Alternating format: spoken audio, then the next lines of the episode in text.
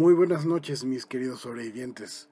Les doy la bienvenida a un episodio más de este subpodcast de Dark Universes Inc. Esta vez, esta ocasión les traigo una historia diferente. Esta es la historia de ciencia ficción y fantasía que les prometí. Como les dije antes, no dejaré de, de lado el terror, para nada. Pero esta vez quería regresar un poquito más a mis raíces y espero lo disfruten. La historia del día de hoy se llama Jinetes de Luz. Espero la disfruten. Una pequeña nave rasgaba la negrura del espacio con su platinada efigie. Aquel vetusto aparato vibraba como una cafetera vieja, olía mal y a los ojos de todos desafiaba la lógica a seguir en funcionamiento. Pero era efectiva y poderosa. Su cabina era pequeña, hecha solamente para un pasajero, y ese era un hombre ajado en años, sus copiosas canas daban digno testigo de décadas enteras de, servicio, mientras que su expresión era la de alguien que creía haberlo visto todo. Aquel piloto viajaba de manera vertiginosa a velocidades que harían desfallecer a la mayoría, pero ese era su trabajo, su deber. Pues entonces, en pleno movimiento de saeta, la nave expulsó sus rudimentarios filamentos de titanio 4 Tales apéndices podían extenderse al menos 10 veces al tamaño de la pequeña máquina y eran tan poderosos que podrían aplastar casi cualquier tipo de roca sin sufrir daño. Frente a él, en la ausencia infinita, estaba un planeta cetrino, algo pequeño, pero que fungía como el hogar de la gran mayoría de su especie. No obstante, antes de aquel planeta estaba una pequeña luna de colores rojizos y azulados, un lugar de polvo estelar, de mal clima, pero al que él llamaba hogar y justo en ese momento estaba siendo amenazado, pues un asteroide se dirigía con premura mortal hacia la diminuta luna. El piloto sabía cuál era su deber y sin dudar rasgó el infinito con la rudeza de su motor, pues aquella roca podría ser menos que un grano de arena estelar, pero era suficiente para acabar con la vida de los suyos. Por ende, con la fiereza de una nova, se postró encima del dardo y dejó que los tentáculos lo envolvieran. Ante los ojos de un habitante de la vieja tierra, aquella aparición podría ser una especie de medusa de las estrellas, pero ésta tenía en mente solo un propósito, el cual era desviar el asesino de planetas. El piloto comenzó a presionar distintos botones dentro de la cabina. Las decisiones tenían que ser tomadas en una fracción de segundo.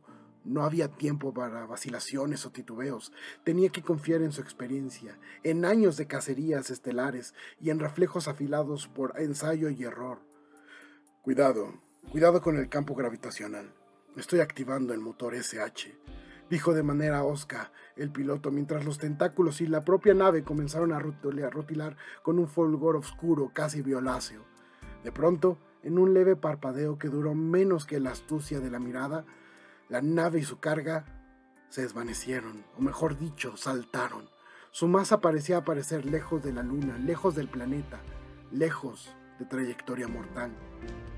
Mientras tanto, desde la tierra celebraban las acciones desde un puesto de mando, en medio de una copiosa selva, justo en la cumbre de una pequeña montaña, a los pies de una joven y vibrante ciudad. Parece que el pacto sigue vivo, dijo una joven a un hombre de edad avanzada. Por supuesto que sí, es el pacto de la humanidad. Desde los primeros días en que nuestros ancestros llegaron ya sea por accidente o destino a este páramo miserable. Desde entonces existe el pacto. La luna sería para los mineros, protectores de nuestra nueva tierra, en este nutrido cinturón de asteroides. Ellos tienen la luna, nosotros la tierra. Somos hermanos perdidos en el umbral del infinito, porque al proteger su luna, nos protegen a nosotros también. Ya sé, abuelo, si un minero llegara a pisar la Tierra, moriría en cuestión de días por la falta de anticuerpos. E incluso la gravedad podría pasarle factura de cinco generaciones criadas en un lugar con menos atracción que Terragea. Lo sé perfectamente. Solo, solo me gustaría algún día estar allá arriba. Rasgar el tiempo y el espacio, ver hasta dónde podemos llegar, lejos de este lugar.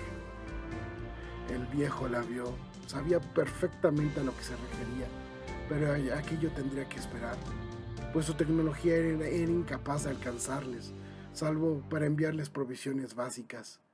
y ellos, aunque soñaran con pisar Terra no podrían hacerlo. Las naves jamás sobrevivirían a entrada a la atmósfera. La joven miró con sus grandes ojos negros a través del telescopio, como aquel meteoro se alejaba lejos, lejos de ellos, mientras otras tantas naves parecidas captaban cuerpos celestes más pequeños y los entregaban con delicadeza a la gravedad del planeta, para que estos cayeran de manera pacífica en el mar, donde los habitantes de TG rescataban estos cuerpos celestiales para obtener metales y otros elementos de fabricación escasos o inexistentes en el planeta. La historia de aquellos humanos estaba comenzando a tener tintes de leyenda, pues de los primeros moradores quedaban solamente sus descendientes para contar la historia. Pero de los restos de documentos de los escribas y juglares se decía que tiempo atrás la humanidad vivía en el planeta Tierra.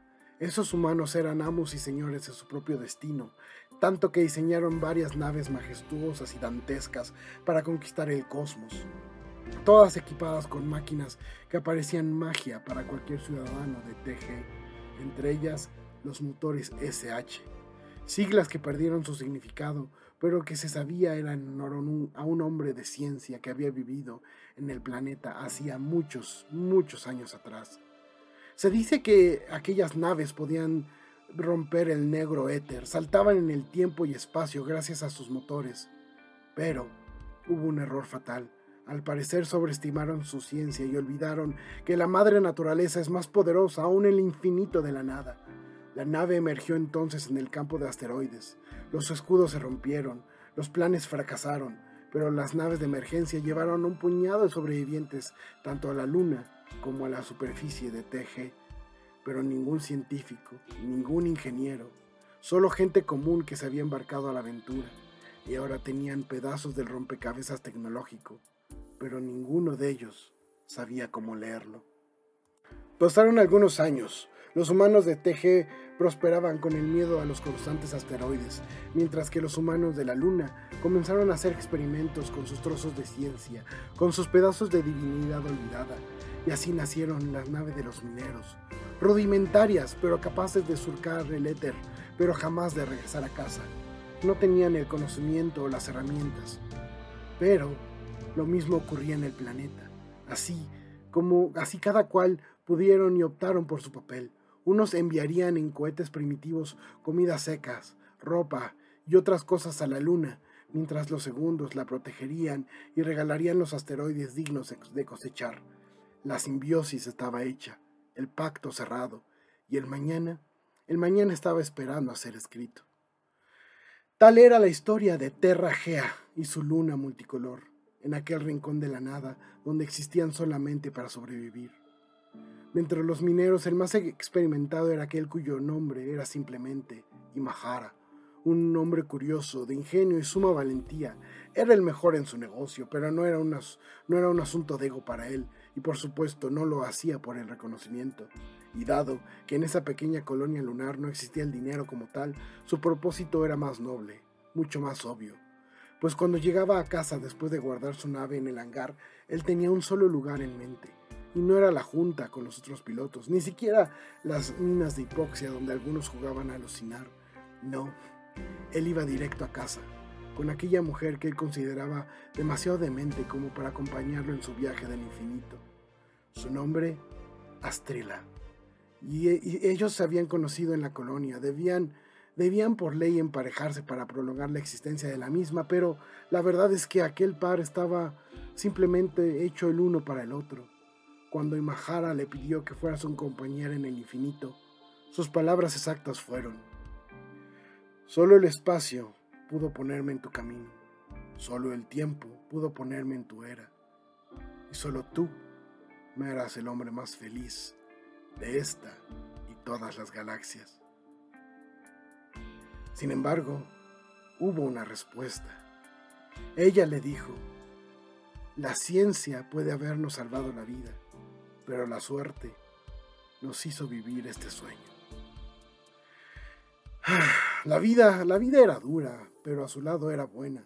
A pesar de que en su juventud les habían negado la licencia de reproducción, se habían encargado de tener una existencia agradable juntos, aunque ella Ella era de los soñadores de la colonia. Se preguntaba cómo sería vivir en TG, sentir el pasto bajo sus pies, poder salir sin usar oxígeno. En general, ¿qué se sentiría ser libre? Y esto era excepcionalmente fuerte en ella, pues era descendiente de, uno de los ingenieros de la nave predecesora, pero que como muchos se sacrificó en la lluvia de asteroides para que el resto pudiera vivir. Todos los días la encontraba en el mismo lugar, después del trabajo, en aquel puesto de vigilancia desde donde Teje era visible en todo su esplendor. A veces Imahara deseaba poder hacer más, pero la verdad es que no sabía ni qué ni cómo. Sin embargo, sin importar los anhelos de la vida, ésta seguía. Los mundos giraban, la pesca de meteoros no podía esperar. No obstante, en un día de tantos en los, en los que los mineros o también conocidos como jinetes de luz, hubo un meteoro particularmente oscuro. Su dirección era como la de muchos. TG. Uno de los compañeros intentó pescar aquel meteoro, pero al instante su nave perdió potencia. Decía que los escasos instrumentos que tenía se habían vuelto locos, así que siendo de los más experimentados, Imahara decidió intentarlo él mismo. Pues a pesar de que usualmente no eran emergencias de tiempo, la ventana no era demasiado amplia, así que algo tenía que hacerse de inmediato. El jinete entonces se colocó en la proximidad de aquel cuerpo, y exactamente como su colega indicó, los, escasos instrumentos que poseía aquella carcacha estelar comenzaron a dar lecturas erráticas, pero de alguna manera la única que parecía ser constante era la del tipo de radiación que emanaba de aquel cuerpo celeste. Y eso, aquello, aquello era sumamente extraño, pues la lectura era idéntica a la de su motor SH, el mismo tipo de radiación energética. Por desgracia, no había tiempo para meditar mucho en ese respecto, pues la trayectoria de aquel asesino celeste debía ser cambiada. No podía dejar que esa misión la tomara nadie más. Ese era el momento preciso, el día preciso, el segundo, vital. Entonces activó sus tentáculos mientras admiraba de reojo una foto de su pareja, con sonrisa tenue, brillo en los ojos, mirando hacia la tierra. Entonces su nave abrazó la roca mientras los instrumentos agonizaban con ruidos que ni él había escuchado nunca. Y entonces activó el motor SH. El salto fue mucho más aparatoso que otros. Las coordenadas lo habían llevado hacia una trayectoria segura para el planeta. Entonces supo él que había tenido éxito. Sin embargo, su nave estaba aún actuando de manera errática. Las comunicaciones con la Luna y Terra Gea estaban muertas. Entonces, como pudo, con sus precarios conocimientos, comenzó a arreglar su nave. Poco a poco comenzó a tener más sentido, excepto las comunicaciones. No lograba escuchar a nadie, ni Tierra, ni Luna. Entonces decidió hablar en todas las frecuencias a la vez. Alguien tenía que estar ahí. Una y otra vez. Jinete Minero 22. Cambio. Pero nada, nadie lo escuchaba solo recibía estática de vuelta. Entonces logró echar a andar el motor SH para dirigirse a la luna. Mientras lo hacía comenzó a escuchar que alguien lo contactaba. Pero en ese justo momento, toda su vida perdió sentido, pues la luna que había aprendido a amar estaba vacía. No había nadie, ni un rastro de la colonia, mientras por la radio una voz decía, Misión y Parco del gobierno unificado del planeta Tierra identifíquese. Nero volteó al cielo, al mapa rutilante de estrellas, y estas eran en efecto sus estrellas. Esa era su luna, ese era el planeta que debía proteger. Pero algo, algo estaba terriblemente mal, pues Misión y Parco era el nombre de la nave antecesora, la nave de la cual había surgido su pequeño y diminuto pedazo de humanidad. Jinete Minero 22 aquí volando desde la luna sin nombre, protegiendo Terragea. Aquellas primeras conversaciones estuvieron llenas de incredulidad de parte de ambos bandos, pues la mera conversación sugería que lo imposible había acontecido, que algo que según los libros de ciencia moderna habían dicho que era inconcebible. Pronto trajeron al científico más capacitado en la nave a hablar con aquel loco que aseguraba ser de 200 o tal vez más años en el futuro. Aquel hombre, aquel científico era sabio, de mente abierta como todo hombre de ciencia debía ser. Ah, dices, dices entonces que usas motores SH y que el meteoro que cargaste daba las mismas lecturas de tu motor. Aquel hombre hablaba sin esperar respuesta, sino tratando de ver aquel problema con el ojo de su mente. El motor Hawking funciona con una carga de diferentes compuestos exóticos. Eh, la combinación nos da una especie de energía eterna que muchos llamarían negativa. Lo más probable es que encontraste uno de esos componentes en ese meteoro y en una reacción de una en un trillón, terminaste aquí. El científico y el minero hablaron por lo que parecían ser horas. Pronto la incredulidad de ambos se tornó se tornó en fascinación, en, al menos en el hombre de ciencia mientras que en el minero se convirtió en desesperación. Pues a pesar de que su, de su humilde conocimiento entendía que no había vuelta atrás, su pasado había quedado en un muy distante futuro, lejos, perdido en la realidad de sus días. Pero sobre todo lejos de él había quedado la hermosa y siempre soñadora Astrila. Sin embargo, con el recuerdo de esa mujer que le había impelido a levantarse todos los días por tantos años, vino una idea loca, salvaje. Un qué tal sí. Ese era el pensamiento que rondaba su mente, la necedad apremiante de un de un pensar que no debería ser. Y entonces preguntó, ¿en cuánto tiempo creen llegar a su destino? Hubo un silencio del otro lado de la línea. Era como si el científico adivinara ligeramente el pensamiento de su interlocutor. Llegaremos en tres días. Pero es imperativo que no me digas nada más. No quiero saber nada. Esta situación se complicaría aún más si haces algo que altere el destino de la misión. Y Mahara se mordió la lengua, pero no dijo nada. Simplemente afirmó que los esperaría en su integración al sistema, pero en mente él tenía mucho más que solo esperar, pues en su cabina él no estaba solo.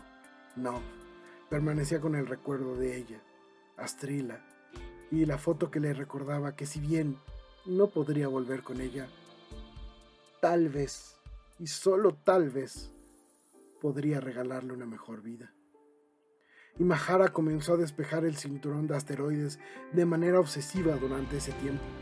Las coordenadas las tenía vagamente en su mente, pero sabía que podría despejar lo suficiente para que la misión hiciera una incursión mejor en aquel sistema. Trabajó sin cesar tomando breves descansos, consumiendo las pocas provisiones que tenía a bordo y admirando la foto de ella. Para las últimas horas el minero parecía estar perdiendo la cabeza, pues creía ver que aquella foto era diferente. Por momentos el papel se hacía más delgado, por otros la foto era más nítida y a veces, a veces parecía ser que la misma habría de desvanecerse en un soplido. Sin embargo, tras mucho pensar se dio cuenta que cada movimiento perturbaba las posibilidades, que al reescribir la historia como le habían advertido era sumamente peligroso, pues cuando un humano logra usar la pluma de Dios, nunca se sabe qué puede suceder. No obstante, si esta sería su última misión, tendría que encararla de cara y sin miedo a perderlo todo, excepto a ella.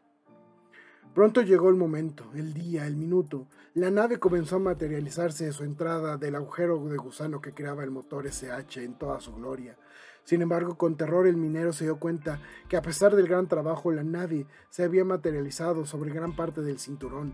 De inmediato esta comenzó a fragmentarse, llamaradas aparecían y se extinguían casi al instante por la indolencia del espacio exterior. La tragedia sucedía frente a él, mientras aquella foto parecía desvanecerse más que antes. El minero contactó al hombre de ciencia. Puedo ayudar. Deben sobrevivir. Dime cómo puedo hacerlo. Gritaba así y una otra vez el minero sin recibir respuesta, sin encontrar un oído del otro lado del canal. Él desesperaba, no sabía qué decir, hasta, hasta que de la nada, como si algo lo poseyera, habló. Solo el espacio infinito pudo ponerme en su camino. Solo el tiempo pudo ponerme en su era, dijo casi de manera automática, mientras que desde el fondo de su corazón algo más se agregó. La ciencia puede habernos salvado la vida, pero la suerte nos hace vivir. Las palabras eran claramente para Astrila, donde fuera que estuviera, pero este, ese era el momento de ella, pues del otro lado del canal, la comunicación surgió, una voz emanó. Se está moviendo la cámara de la inteligencia artificial, los archivos de la mancomunidad y los embriones que llevamos a bordo al centro de la nave. Si logras salvar el corazón de la nave, nos darás una oportunidad de luchar. Sin dilación, Imahara tomó los controles de su nave y la hizo moverse como nunca lo había hecho antes. La nave se volvió veloz, rauda, precisa, tomaba aquellas canicas galácticas y las impactaba una contra otra, abría camino para la nave, protegía el corazón de esta, pero la realidad, la realidad no era sencilla, la lluvia de piedras era en misericordia. Pronto se dio cuenta que no podría lograrlo, no así, no de manera convencional. Entonces abrió el canal de comunicación y desahogó su alma una última vez. Mi nombre es Imahara, minero 22, nacido en la luna sin nombre. Pero he amanecido todos los años de mi vida admirando a Terragea, pero los últimos han sido los mejores, porque amanecí viendo los ojos de agua de mi hermosa Astrila. En ese momento lanzó su nave hacia el corazón de la misión la abrazó con la mitad de los tentáculos mientras con el resto seguía desviando las piedras estelares que podía. Entonces el minero comenzó a guiar aquella nave que había perdido impulso hacia el planeta. El científico le gritó entonces, tu nave no resistirá la entrada a la atmósfera, decía, pero lo único que atinó a decir Imahara fue, mis sueños sí lo harán. Su nave comenzaba a temblar como, como nunca lo había hecho. El estruendo de la entrada a la atmósfera dicen que sonó en todo el pequeño planeta. La nave, el corazón, todo temblaba, todo ardía en llamas. Parecía que eso sería el final. Y Mahara aceleró su vehículo, depositó sus esperanzas en el acelerador, su voluntad en los tentáculos y su amor en las estrellas. Apagó la radio y peleó con cada onza de fuerza contra las rocas, contra el infinito, contra la maldad, contra el mundo entero. Todo se volvió silencio. Todo se volvió duda. Los sueños, los ojos, los deseos se apagaron y prendieron. Y de pronto la luz se hizo de nuevo. La nave de la misión logró aterrizar. Toda su tecnología estaba intacta, tanto que al tratar de darle un sepelio digno a aquel minero, lograron restaurar un papel que abrazaba hacia su pecho. Aquello parecía ser la foto de una mujer posando en un lago de la mano de un niño, mientras ambos sonreían tan brillantemente como los tres soles de Terragea. Pues muy bien, mis queridos sobrevivientes, ese fue nuestro relato del día de hoy. No se enojen conmigo, tendremos uno de terror muy pronto. Y pues nuevamente agradeciendo a todos nuestros amigos, a los sobrevivientes, a quienes se han unido a esta familia, a quienes nos escuchan y nos comparten. Por favor, ya saben, cualquier queja, reclamación, el correo está en la descripción, darkuniversesinc.gmail.com Y pues agradecemos nuevamente la música Purple Planet. Y pues estaremos muy pronto de nuevo en contacto. Nuevamente, gracias por sus oídos, gracias por sus corazones y sigan valientes, tunantes e inteligentes. Nos vemos en la próxima. Gracias.